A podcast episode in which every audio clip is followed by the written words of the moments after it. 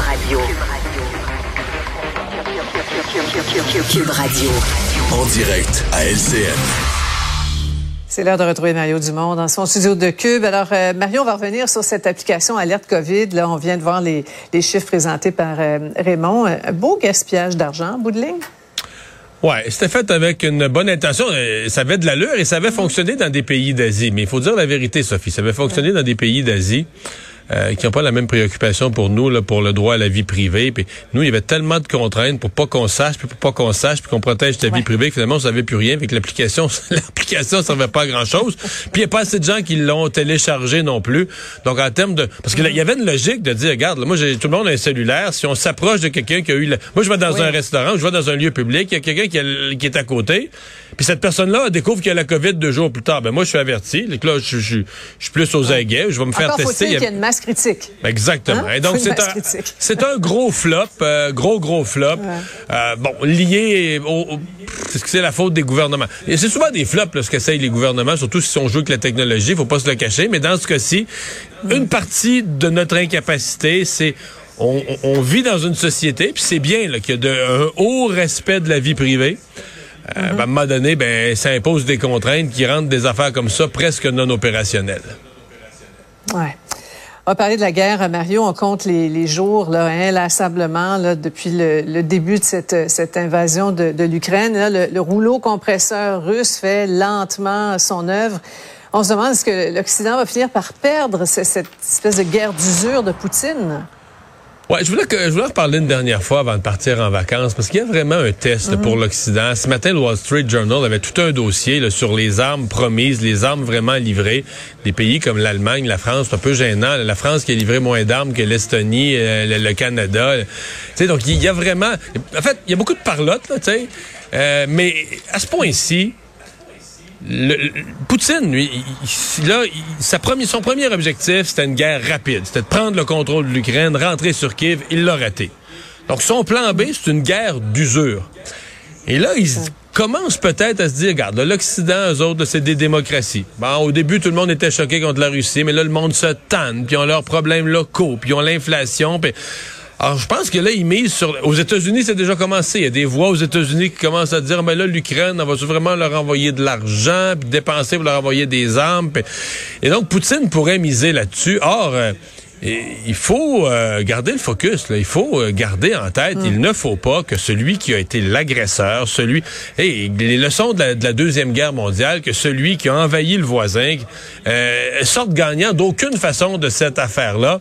Et même, j'écoutais récemment les propos d'Emmanuel Macron, qui commence à dire ouais, ben là, faudra peut-être négocier, puis euh, faudra pas humilier Vladimir Poutine, puis tout ça. Euh, je sais pas. Moi, j'aurais plus d'appétit pour des propos à la Churchill ou à la Thatcher. Ou tu sais, euh, c'est il faut il faut d'abord le vaincre pour ensuite négocier là. Et j'espère que le Canada et les autres pays occidentaux vont rester fermes, rester fermes. C'est pas symbolique, c'est pas inutile là. Euh, pour la démocratie, pour l'avenir de la démocratie, des sociétés qu'on est, euh, de, de de s'assurer que celui qui a été l'agresseur ne gagne pas, même pas un peu.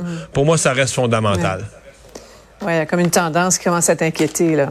Euh, tu as dit le mot magique, vacances, mais la politique prendra pas de vacances. On va tous savoir un peu en cette campagne électorale euh, en tête là, cet été. Ouais, il faut penser que les, les quatre partis d'opposition, le gouvernement va avoir un été, comme on dit, on, va vouloir être là, être vu dans des événements sociaux. Je pense pas qu'on va vouloir brasser toute la cage quand on est aussi en avance. Mais euh, les partis d'opposition, à mon avis, vont multiplier les efforts, vont s'activer avec raison, euh, parce qu'on va revenir des vacances de l'été, on est dans des élections à date fixe. L'élection est fixée le 3 octobre, donc euh, mm-hmm. quelque part entre le 26, 27, 28 du mois d'août c'est déclenchement d'élection. C'est les affiches, c'est poteaux. On va être pas en pré-campagne, mais en véritable campagne électorale. Donc, quand on va revenir à mi-août euh, au travail, ça va être les derniers jours de la pré-campagne. Alors moi, je m'attends quand même à un été où les partis d'opposition vont essayer euh, de faire des coups d'éclat. Je suis toujours dans la même théorie, Sophie. Moi, il y a un des quatre partis d'opposition à un certain point qui va émerger. Les Québécois mettront pas tous leurs œufs dans, le même panier, ne voteront pas tous pour le même parti pour la CAQ. Ce qu'on sait comme pas à ce moment-ci, c'est lequel des partis d'opposition qui va pouvoir là, euh, ramasser l'insatisfaction envers le gouvernement. Oui, en tout cas, il y en a qui vont être tannés du spaghetti et des barbecues rendus au mois d'août. Mais on te souhaite de très beaux barbecues, Mario. Bonnes Eh, vacances. Bonnes vacances, bon été à tous nos Et téléspectateurs. Au revoir. Au revoir. Alors, Alexandre, si moi je pars en vacances, toi, c'est le contraire. Oui. Un nouveau défi qui t'attend à partir de lundi prochain. Ben oui, je vais animer l'émission de 9 à 10 heures, euh, ma première Parce que animation t'as tout fait à. Cube. T'es là depuis le jour 1 de Cube, t'as tout fait, mais t'as jamais eu ta propre émission. Ouais, j'ai animé un balado, j'ai fait toutes sortes de, de chroniques un peu partout, de la co-animation avec toi quand Vincent est pas là. monter les dossiers, trouver des invités. T'as tout Exact. Mais là, je, je vais avoir l'occasion de monter mes propres dossiers. Donc, euh, à partir de lundi, le 9 à 10, euh, nouveau défi. Je vais prendre la, la- la relève comme ça pendant l'été. On va faire des affaires publiques aussi, des sports. Le collègue Mathieu Boulay, qu'on a entendu tout à l'heure, va être avec moi. Donc, lundi, là, dès lundi, on va pouvoir résumer cette fin de semaine là, de match de de la Ligue nationale, de la finale, ainsi que la F1 à Montréal. Passe un bel été, amuse-toi bien, profites-en, amuse-toi bien en travaillant. Moi, je vais m'amuser. Inquiète pas, moi, je vais m'amuser bien et euh, me reposer. Je souhaite à tous nos auditeurs un excellent été.